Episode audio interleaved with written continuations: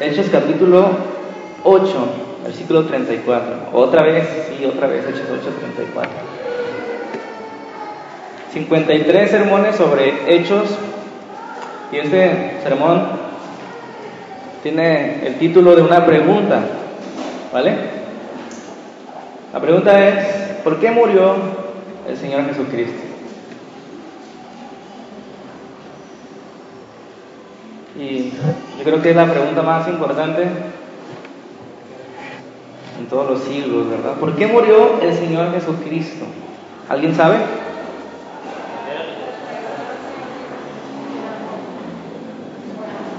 Por amor, para traer salvación, ¿qué más dicen?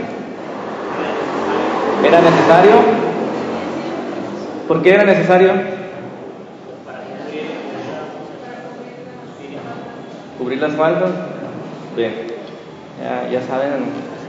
Entonces ya vámonos, tienen sus Biblias y vámonos a orar. Ya saben la respuesta. ¿O nos quedamos un ratito? ¿Ustedes qué dicen? Otro ratito, pues. Vamos a leer el versículo 34, por favor, el capítulo 8 de Hechos. Dice, respondiendo el eunuco, dijo a Felipe, te ruego que me digas de quién dice el profeta esto, de sí mismo o de algún otro. Entonces Felipe, abriendo su boca, comenzando de su escritura, le anunció el Evangelio de Jesucristo. ¿Amén? Acuérdense que si estamos viendo esto es para que nosotros podamos anunciar el Evangelio a otras, a otras personas. ¿sí? Entonces es importantísimo contestar esta pregunta certeramente, porque si no contestamos esta pregunta certeramente no vamos a poder ayudar a las personas para que sean salvos. ¿Ok? La semana pasada vimos que la muerte del Señor fue sorpresiva, ¿se acuerdan? Y anteriormente, en la semana pasada, vimos que el gran mensaje de la Biblia habla acerca de ese plan, ¿de qué? De rescate. Entonces, ese plan del rescate, todo rescate tiene un plan para llevar a cabo, ¿no? Ese plan de rescate lleva en el centro de su plan el mensaje del Evangelio, especialmente la muerte de Jesucristo, ¿ok? Entonces, la muerte fue sorpresiva, ¿por qué? Leíamos el, contexto de Isaías 53, que era como raíz de tierra seca, ¿verdad? Es como que brote un río en el desierto. Es algo impensable, es algo imposible, ¿no? Es como si de repente aquí alguien se convierte en hombre lobo. Es imposible, nomás en las películas.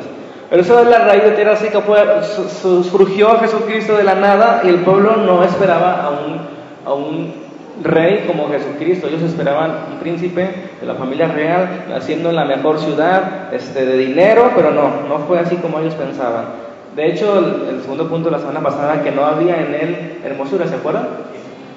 Es decir, que no era como lo que hoy triunfa en, el mundo, alguien grande en personalidad o en exterioridad, algo, alguien guapo o, o alto, no sé. Pero Jesús no fue así.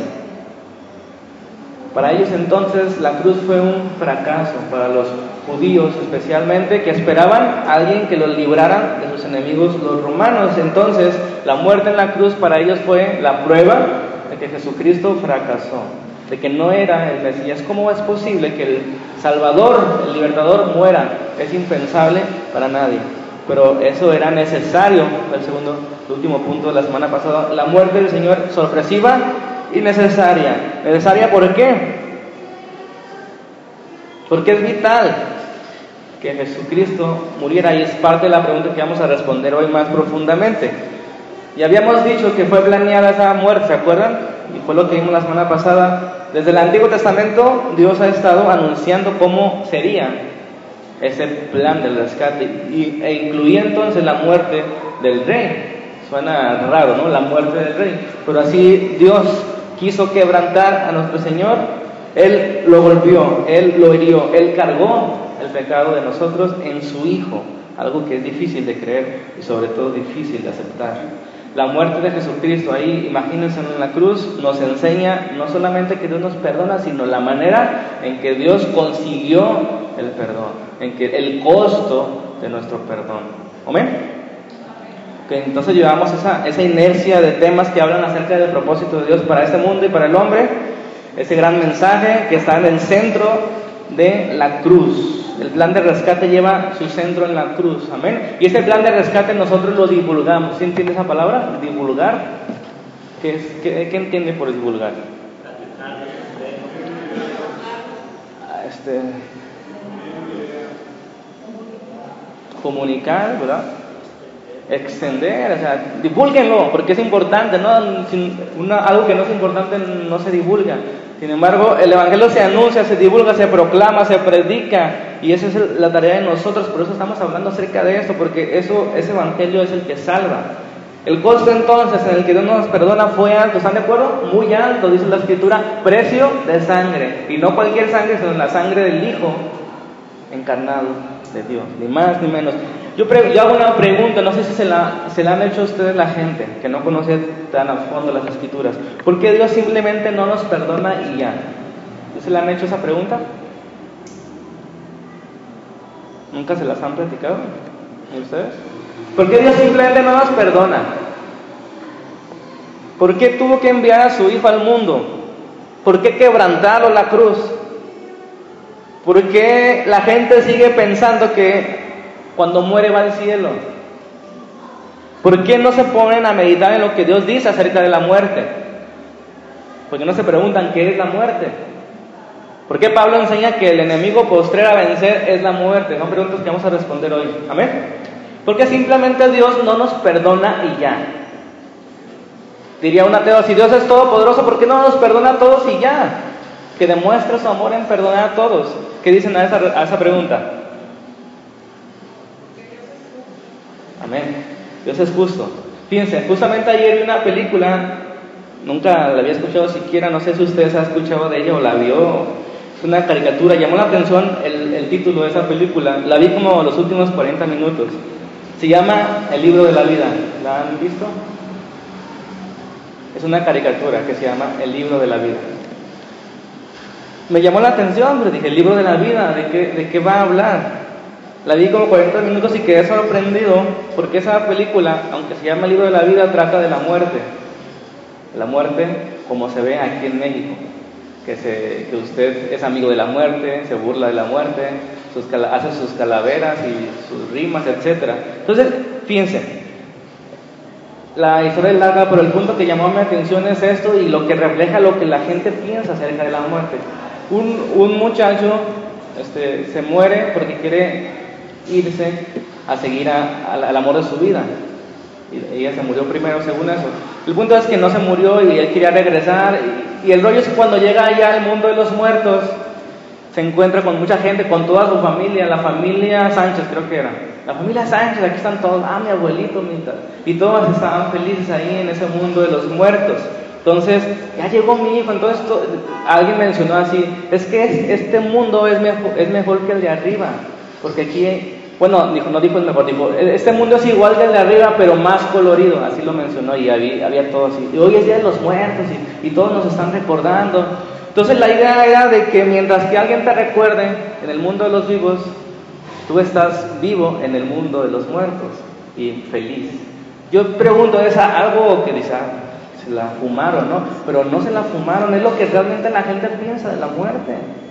No es así que cuando la gente muere, la gente se expresa, ahora que está en el cielo mi hijo me va a cuidar. Suena a risa, pero realmente es trágico lo que la gente piensa de la muerte. De verdad que es trágico lo que la gente piensa de la muerte. No es un mundo feliz allá. ¿Verdad que no? ¿Se dan cuenta de que lo descabellado que suena? Pero, ¿qué hacemos cuando la gente nos expresa así y nos quedamos callados?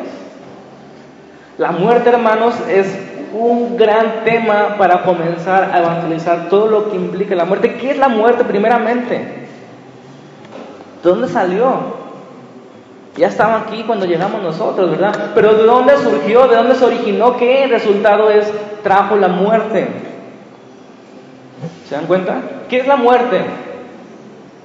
Cuando Dios le dijo al hombre, el día que tu, el alma peque, ese día morirá. Ese día que el hombre pecó, murió. Espiritualmente sí, pero físicamente no. Pero a partir de ahí, y solamente a partir de ahí comenzó a morir. Es decir, cada día se envejecía. Y antes no estaba este, envejeciendo, ¿me dan, cuenta el punto? Entonces la muerte, hermanos, es el resultado del pecado. ¿Sí queda claro eso? ¿Y por qué la gente piensa entonces que después de la muerte los hombres van a ir al cielo sin importar nada de lo anterior? Yo pregunto, ¿te quedas callado ante esa verdad trágica de la gente que piensa? Entonces la muerte es algo que tenemos que meditar y no lo que yo diga lo que yo quisiera que fuera la muerte, sino lo que Dios dice que es la muerte. Entonces, vamos a ver dos puntos. ¿Por qué murió Jesucristo? Número uno, para pagar el rescate. Es lo que venimos hablando. ¿Están de acuerdo? Venimos hablando de un plan del rescate. Hay algo que rescatar, hay algo que se perdió, hay algo que está esclavizado y hay un pago, hay una deuda que tiene que saldarse. Entonces Jesús por eso tuvo que morir. No había otra forma, aunque la gente quiera que Dios lo perdone nomás porque se haga de la vista gorda. Dios no puede pasar por alto el pecado. Él no tiene relación con la corrupción, Él no puede hacerse de la vista gorda. Su santidad y su justicia no puede permitir que Él tenga por inocente al culpable. Dice eh, es Éxodo 34, Dios no puede tener por inocente al que sí es culpable. Entonces tuvo que morir, tuvo que pagar. ¿Cómo fue ese pago entonces?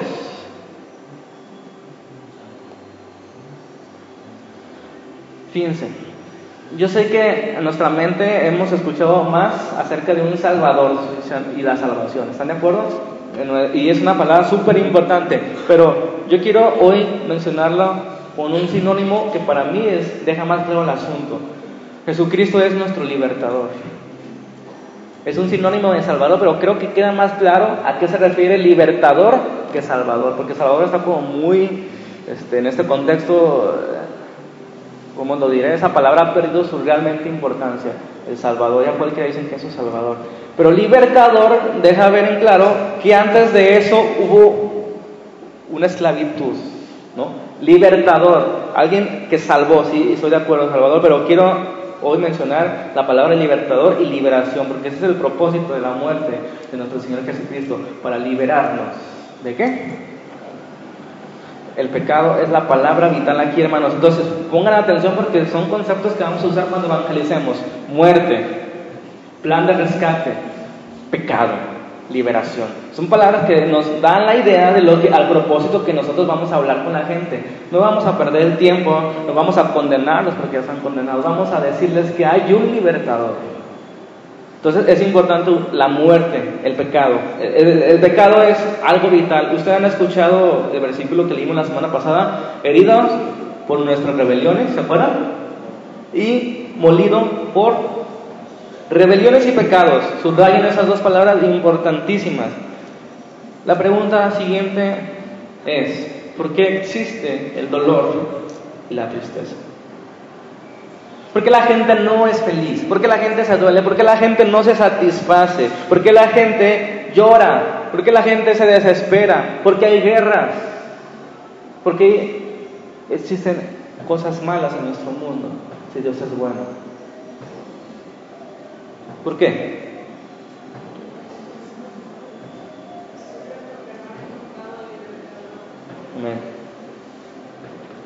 Fíjense, la gente busca solución para la tristeza, para la soledad, para las guerras, pero lo que no pueden encontrar una solución es para la muerte.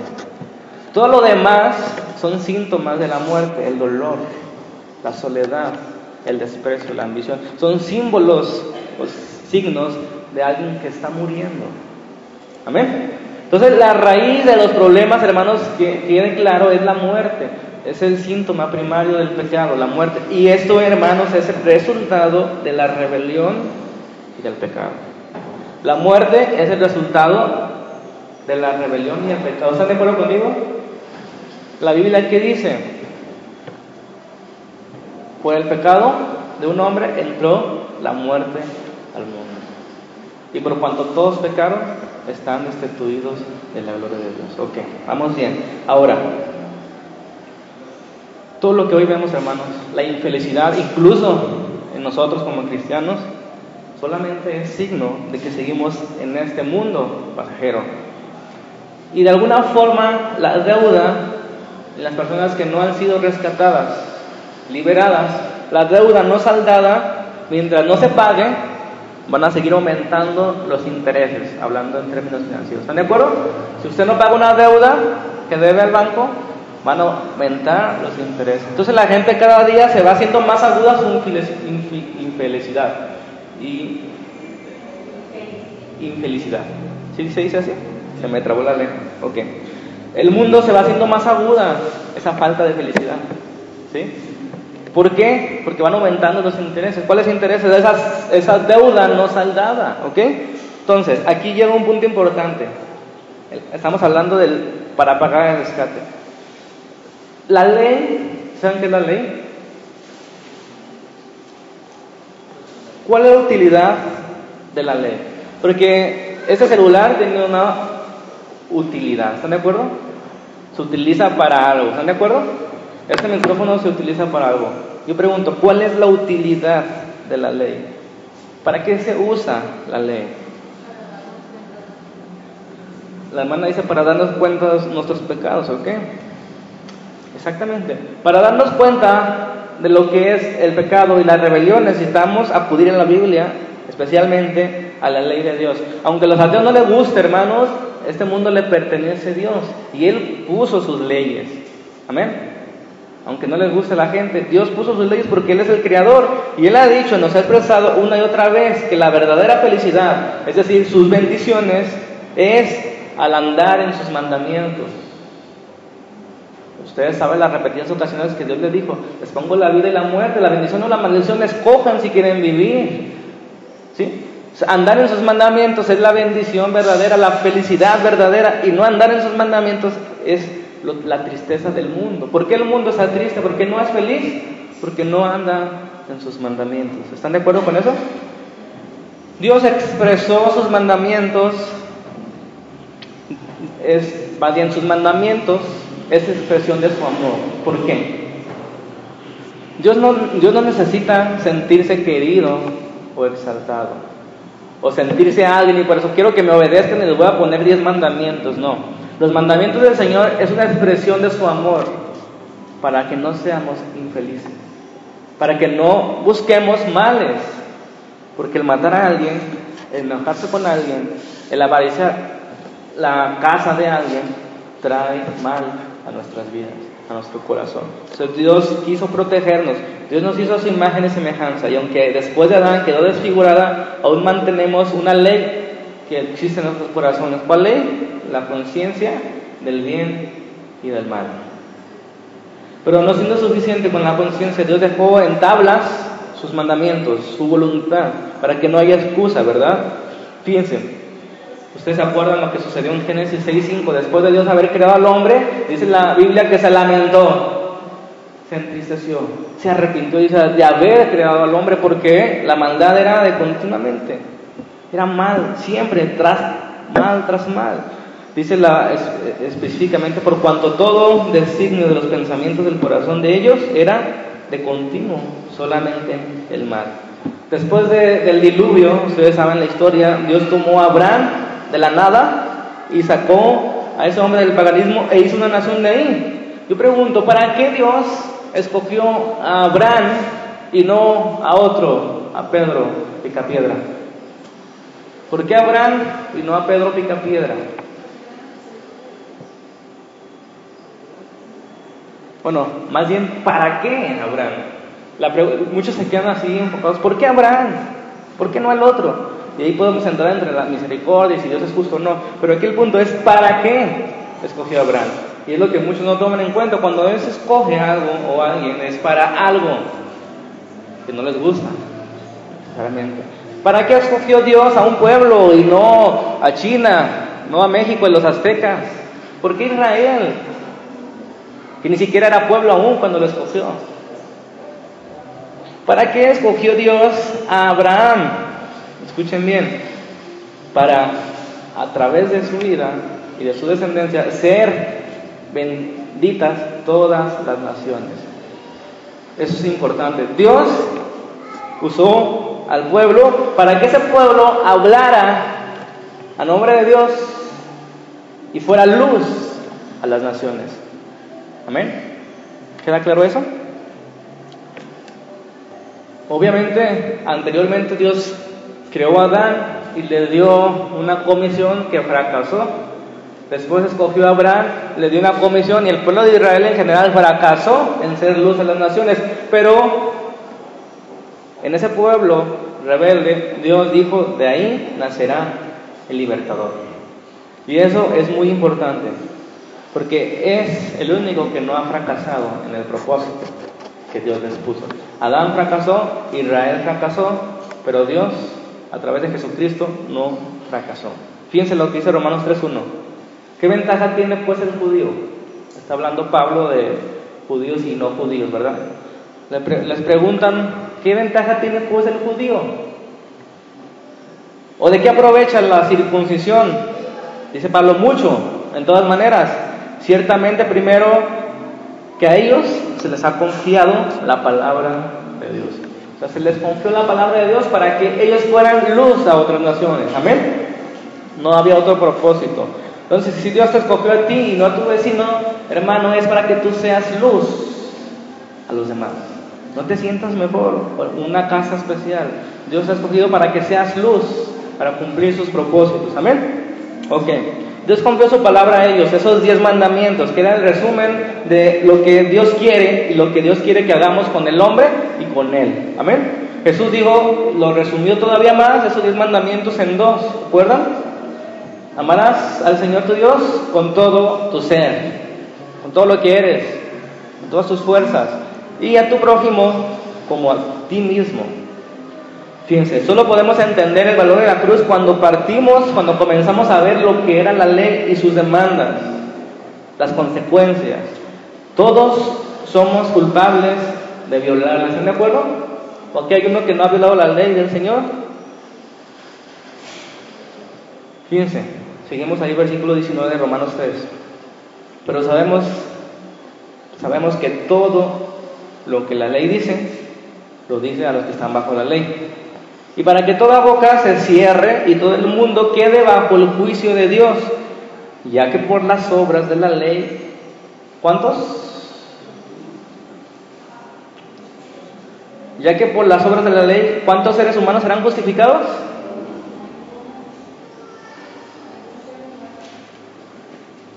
¿Ninguno? ¿Ni uno? No sean malos uno aunque sea. ¿Nadie será justificado por las obras de la ley? ¿Por qué todos? ¿Por qué todos están bajo el juicio de Dios? ¿Qué es el pecado? ¿Qué es la rebelión? Fíjense, el pecado, hermanos, es la definición más sencilla, errar en el blanco. Y cuando Pablo dice esa definición de pecado, está tomando en cuenta la gente que tiene un arco y que da en el blanco. Entonces, el pecado es fallar en el blanco. Yo me pregunto, alguien que, que aquí no tiene un arco y que no es experto en eso, ¿podría acertar en el blanco? Errar en el blanco es pecado. Ese pecado es errar en el blanco. No dar la talla. ¿Sí? Es ponerse unos zapatos del 14. ¿A quién le quedan de aquí? A nadie. El pecado es no alcanzar la meta. Las demandas de la ley, hermanos, son altas, porque Dios es alto, su santidad es alta. A alguna gente le, le, parece exagerado las demandas de Dios de la ley, pero hermanos, el hombre nunca ha entendido que la función de la ley no es para justificarlos delante de Dios. Y es ahí donde tropiezan, pero ¿cómo Dios exige algo si no podemos? ¿Por qué lo exige si no podemos obedecerlo? ¿Por qué Dios es tan injusto y nos pone algo tan difícil para el ser humano? Es que no has entendido que Dios no puso la ley para eso. Aquí dice Pablo que no será justificado ningún ser humano por las obras de la ley, porque por medio de la ley es el conocimiento del pecado. Dios puso la ley para que tú conocieras qué es el pecado y delante de qué Dios estás. Para eso es la ley. Amén. No estamos a la altura, es cierto. Hermanos, ni siquiera los mandamientos más pequeños los hemos cumplido al pie de la letra. Hemos fallado y lo hemos fallado de manera deliberada. Dice la escritura que saber hacer lo bueno y no hacerlo es ¿Cuántos pescado, ¿Cuántos pecados al día cometemos por no hacer las cosas que debemos hacer? Hermanos, no podemos ante esas cosas. Pero Dios no quiere que seamos perfectos, quiere que, reconozcamos que seamos humildes. Para eso es la ley, para darnos humildad, para decir, ese Dios al que servimos es alguien santo, alguien que no puede permitir el pecado, no es un exagerado, Dios no puede tener comunión con alguien que ha pecado. Y hermanos, hemos fallado de manera deliberada con los mandamientos más pequeños. Orar, evangelizar, no enojarse. Son mandamientos pequeños. Ahora aumentamos uno más difícil, perdonar al que te ofende, al que de verdad te ofendió. No podemos ante eso. ¿Qué es el significado de rebelión? Pecado cerrar en el blanco, no alcanzar la meta, no dar el ancho. Rebelión es pecar intencionadamente.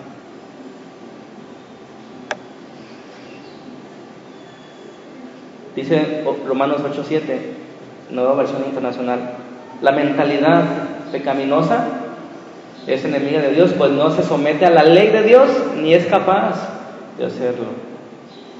Pero entonces, si por las obras de la ley nadie puede ser justificado, nadie puede ser declarado inocente, ¿por qué Dios exige obediencia? ¿Para qué o por qué Dios exige obediencia si nadie puede ser justificado por las obras? Por obedecer perfectamente. ¿Para qué Dios exige obediencia? Esto es algo importante establecer aquí. ¿Para qué Dios dio la ley si no justifica? Y yo creo que aquí se encuentra el error de todas las religiones falsas. No entender que la ley no es para justificar. La mayoría piensa, y no me dejarán negar, mentir, perdón, la mayoría piensa, y aún dentro del pueblo cristiano, que los que se portan bien o mejor heredarán el reino de los cielos. ¿No es así?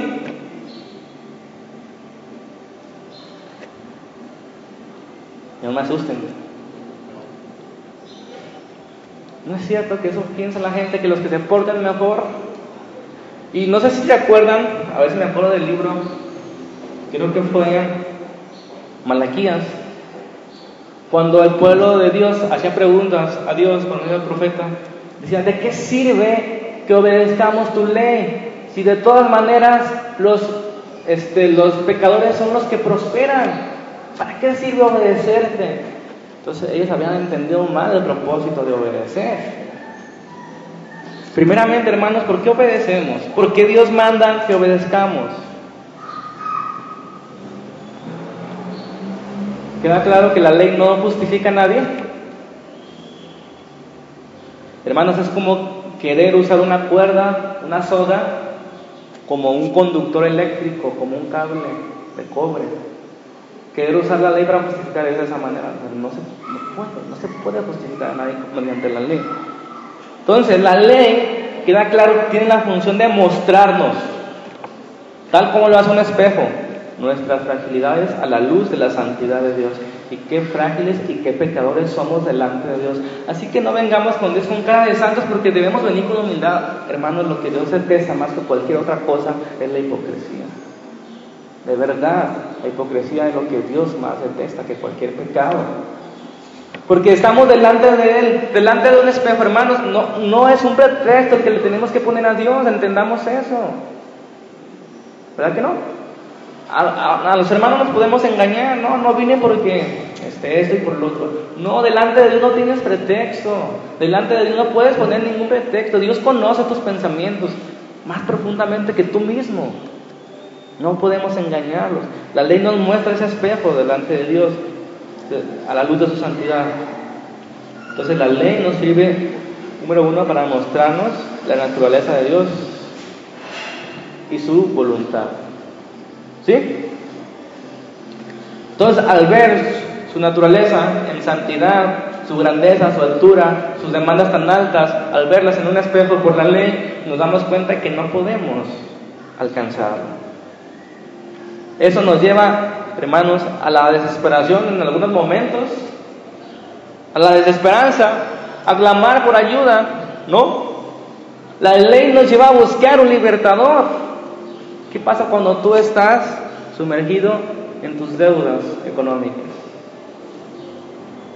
Que ni aunque trabajes 24 horas, puedes cubrirlas. ¿Qué, qué te lleva esa, ese sentimiento? ¿A dónde te lleva? Te lleva a una desesperación, a una tristeza, a una agonía, a buscar un prestador. ¿Están de acuerdo? La función de la ley es esa, llevarnos a la desesperación. Y dice Pablo que la ley era un ayo que nos guía, guiaba a Cristo, un maestro, un guía. La ley nos desespera. La ley nos hace agonizar cuando realmente deseamos hacer la voluntad del Señor, porque no podemos.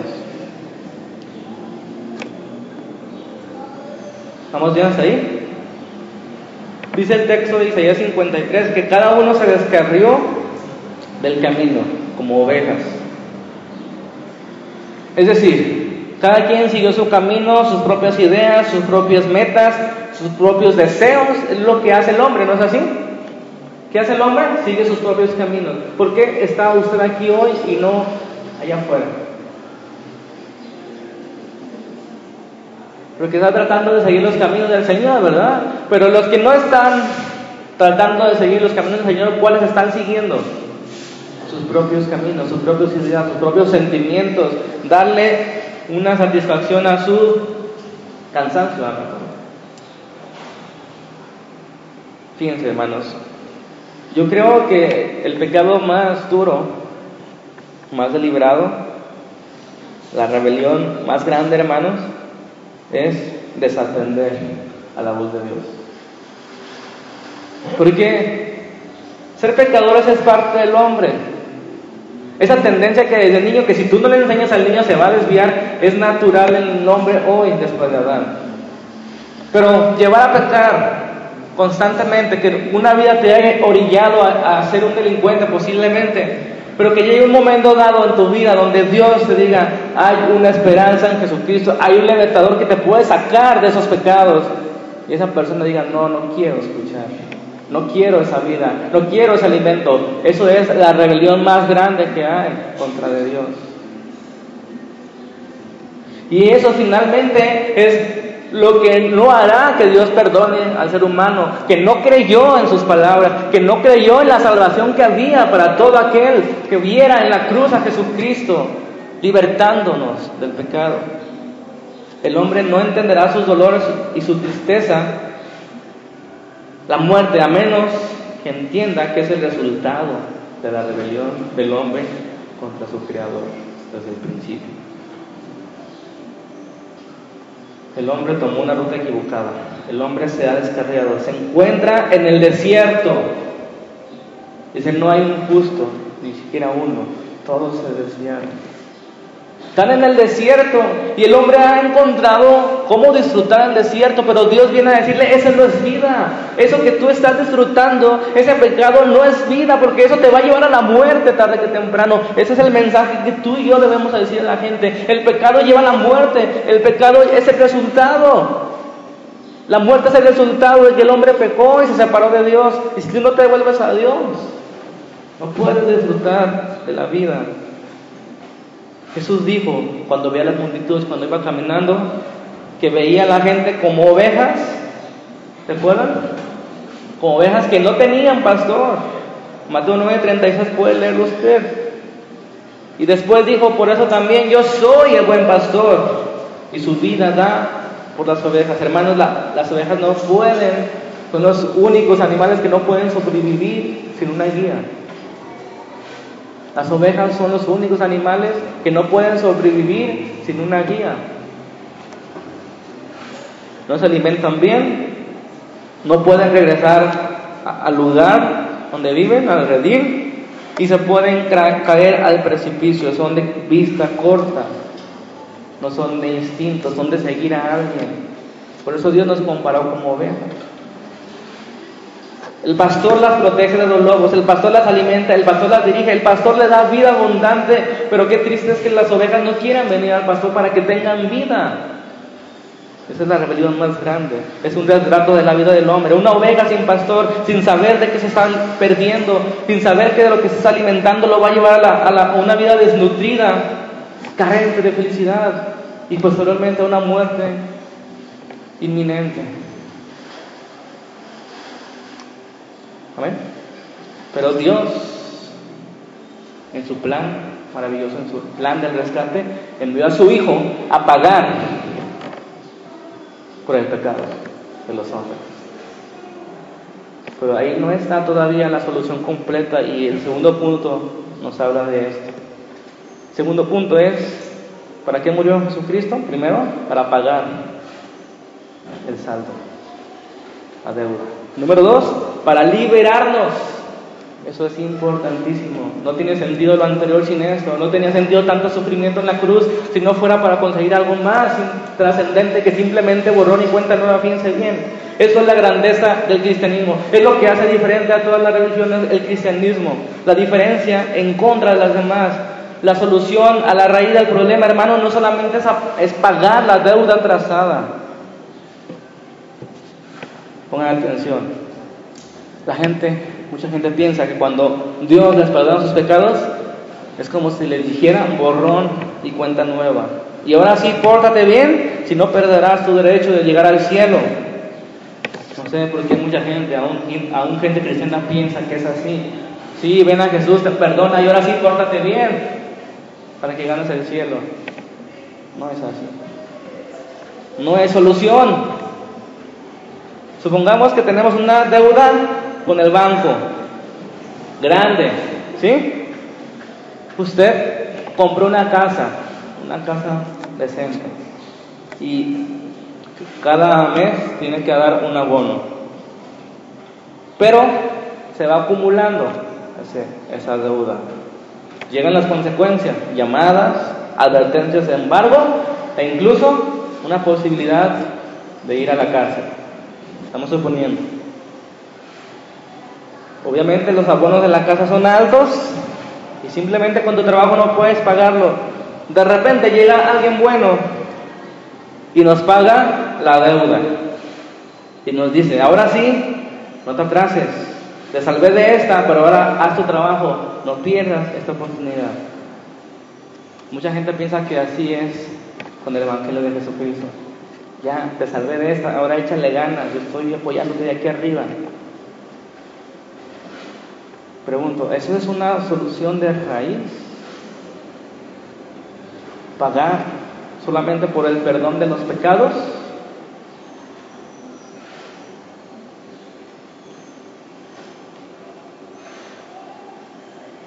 Hermanos, si Cristo solamente hubiera pagado por la deuda de nuestros pecados, aún sería imposible para nosotros permanecer en santidad y a la altura de las demandas de Dios porque no damos el ancho. Y no es de conseguir, en este caso, ilustración, no es conseguir otra casa más chiquita o entregarla, no se trata de eso, porque la vida ya está dada. Y la paga del pecado es muerte, no hay forma de pagar. Y por la ley no podemos justificarnos aunque nos portamos perfectamente de aquí en adelante. Aunque cometías un pecado muy pequeño, no puede justificarte. Pero hermanos, por eso nuestro Señor le llamamos nuestro libertador. No solo es un héroe que nos salvó una vez y ahora nos toca a nosotros para llegar al cielo. El Señor es nuestro libertador siempre. Como he dicho, las palabras claves para entender el evangelismo es liberación del pecado. Jesús es nuestro libertador del problema real, del pecado, de la rebelión, su muerte en la cruz pagó el alto rescate que Dios puso desde el principio. ¿Qué puso Dios? El alma que pecara, esa morirá. Entonces la muerte es la consecuencia del pecado. Ahora, aquí va lo interesante del cristianismo. Fíjense. ¿Cómo Dios iba a destruir la muerte y a la vez no destruir al hombre? es algo bien interesante y profundo. Ahorita se va a aclarecer, no se desesperen. Fíjense, ¿están de acuerdo que Dios tenía que vencer la muerte para luego ofrecer vida verdadera? Porque si la paga del pecado, si la deuda, la consecuencia de no pagar era la muerte, entonces Dios tiene que erradicar la muerte para poder ofrecer vida, vida eterna a los que creen. ¿Están de acuerdo? Entonces, ¿cómo vencer a la muerte y a la vez no destruir al hombre que está metido en esta vida de muerte? Aquí encontramos la sabiduría de Dios. Pedro en el primer sermón del Evangelio dijo, arrepiéntense y bautícense cada uno de ustedes en el nombre de Jesucristo para el perdón de pecados. Y recibiréis el don del Espíritu Santo. Ese recibiréis el don, hermanos, es lo más importante de todo. El don del Espíritu. Piensa. Dios, a ser santo y justo, Dios no puede escaparse de sí mismo de su santidad. ¿Sí? Es como si estuviera encerrado en sí mismo, en su santidad. Es decir, Dios no puede hacer nada incorrecto, nada, absolutamente nada, ni siquiera pensarlo puede. No tiene relación con el pecado. Luz, Dios es luz y no hay tinieblas en él, ni una variación de sombra en el aire. Nada. Dios no puede hacer nada incorrecto, Dios no puede recibir corrupción, Dios no puede hacerse la vista gorda, Dios no puede Simplemente perdonar al que merece la culpa.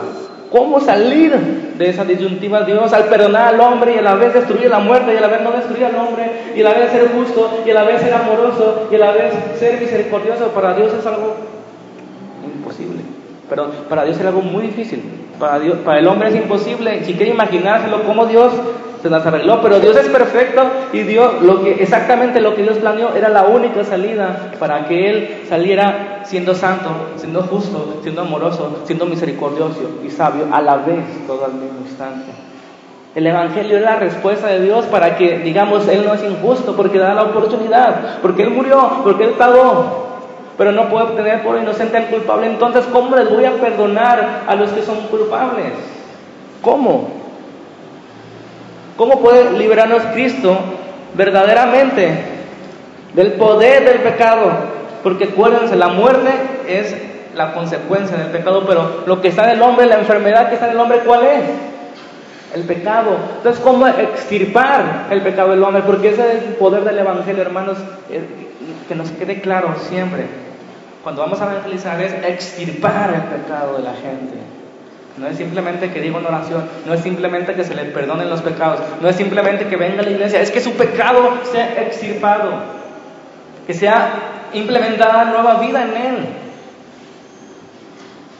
¿Vamos bien? ¿Cómo liberarnos del poder del pecado? ¿Cómo asegurarle al Señor al que cree en su sacrificio? ¿Cómo Dios puede asegurarlo que será salvo? Fíjense, aquí está la sabiduría de Dios en su máximo esplendor. Romanos 8:37, uno de mis pasajes favoritos. Pero fíjense lo que aquí dice el texto.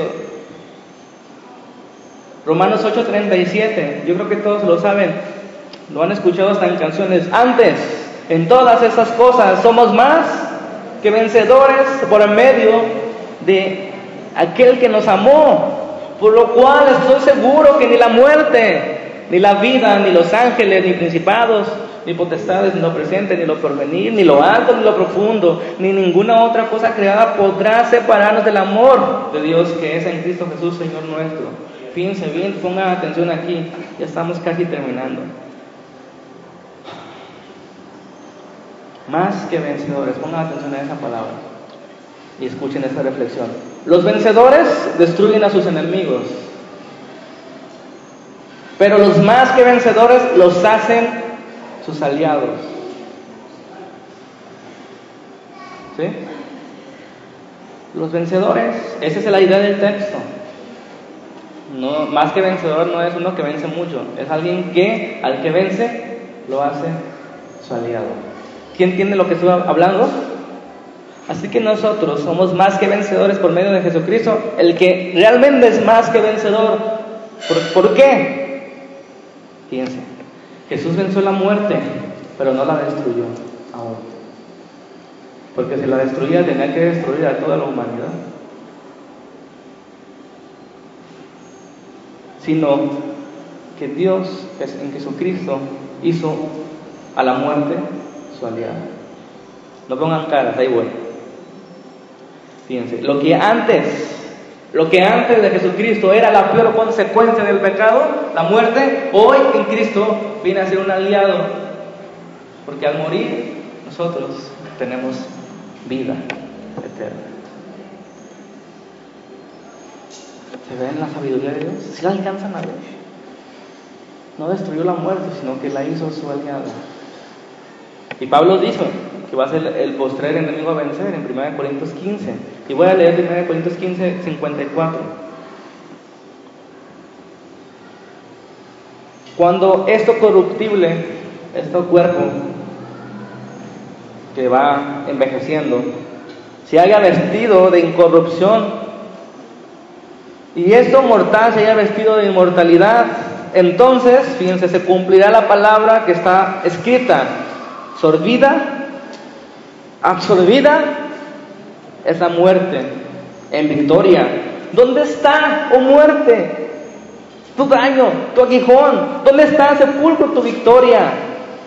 Ya que el aguijón, la consecuencia de la muerte es el pecado, perdón, el aguijón de la muerte es el pecado y por el peca y el poder del pecado, la ley, fíjense, más gracias sean dadas a Dios que nos da la victoria por medio de nuestro Señor Jesucristo, que ha vencido la muerte, pero que la ha hecho su aliada. Para que cuando nosotros muramos, esto que se va deshaciendo, sea vestido de incorruptibilidad. La muerte ya no nos separa de nuestro Señor. La muerte, porque esa deuda, hermanos, ya está pagada. Jesucristo la pagó en la cruz y todo aquel que cree tiene vida eterna. Y la muerte sigue siendo una consecuencia en este mundo, pero ya no es para una consecuencia de perdición, sino es una, algo inevitable que cuando lleguemos a la muerte, hermanos, nosotros íbamos a estar en otro mundo feliz y colorido. Pero solamente aquellos que han creído el Evangelio de Jesucristo. ¿Y qué es el Evangelio de Jesucristo? Poder de Dios para liberarse del pecado, de la esclavitud del pecado. Entonces, ¿cuál es la verdadera evidencia de que alguien ha sido liberado, que ha sido salvado? Que ya no desea el pecado. Y eso se lo hablo con toda la seriedad posible. Hermanos, tu vida es exactamente la misma desde el principio en cuanto al pecado y en cuanto a Dios. Necesita ser liberado de la esclavitud. Con eso termino. Romanos 6, 1. Fíjense, antes de leer, en la cruz nuestro Señor no solamente pagó el precio, sino que venció a la muerte y le hizo su aliada, para que nosotros, aunque sigamos en este cuerpo, tengamos garantía de que estaremos con Él. Y no solo eso, sino que por medio de su resurrección tuvo la potestad de darnos a su Espíritu para que viva en nosotros y nos enseñe y nos sigue y nos capacite para andar en sus caminos. Jesús pagó la deuda y Jesús nos dio la liberación de nuestros pecados presentes y futuros. Por esta razón murió, para hacernos libres de pagar esa deuda y para hacernos libres verdaderamente de la enfermedad del pecado. ¿Qué diremos pues? Dice Pablo en Romanos 6.1. Perseveraremos en el pecado para que la gracia abunde de ninguna manera, porque los que hemos muerto al pecado, ¿cómo viviremos en él? ¿O no saben que todos los que hemos sido bautizados con Cristo Jesús hemos sido bautizados en su muerte? Porque somos sepultados juntamente con Él para muerte por el bautismo, a fin de que como Cristo resucitó de los muertos por la gloria del Padre, así también nosotros andemos en nueva vida. Porque si fuimos plantados juntamente con Él a semejanza de su muerte, así también lo seremos en la de su resurrección, sabiendo esto, que nuestro viejo hombre fue crucificado juntamente con Él, para que el cuerpo del pecado sea destruido, a fin de que no sirvamos más al pecado, porque el pecado ha muerto, ha sido justificado del pecado y si morimos con Cristo, creemos que también viviremos con Él, sabiendo que Cristo, habiendo resucitado de los muertos, ya no muere.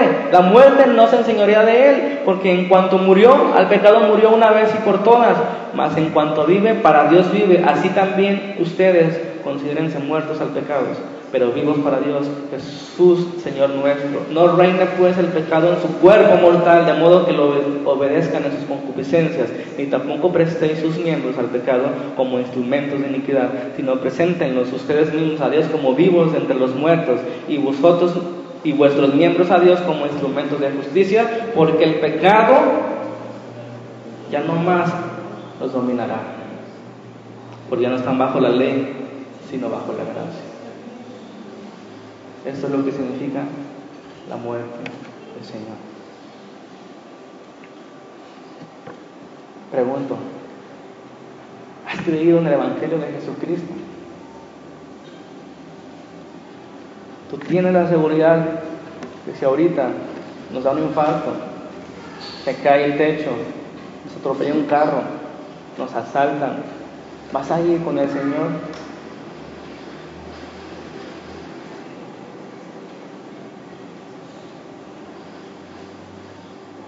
La muerte de Jesucristo, hermanos, pagó la deuda. Y todo aquel que cree que Él murió para darnos perdón, tiene vida. ¿Por qué? Porque al creer le es dado el don del Espíritu Santo. El Espíritu Santo que nos libra de seguir deseando las mismas cosas pecaminosas que antes, de contristarnos cuando pecamos. Y alguien espiritual Alguien espiritual no es el que no peca, sino aquel que cuando peca no pasa mucho tiempo cuando está llorando y pidiendo perdón.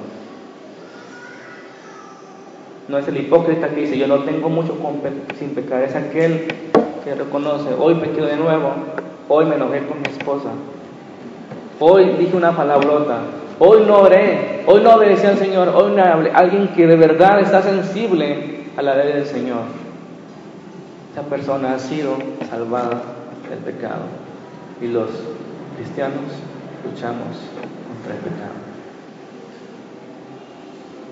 Vamos a ponernos de pie y vamos a tomar la Santa Cena.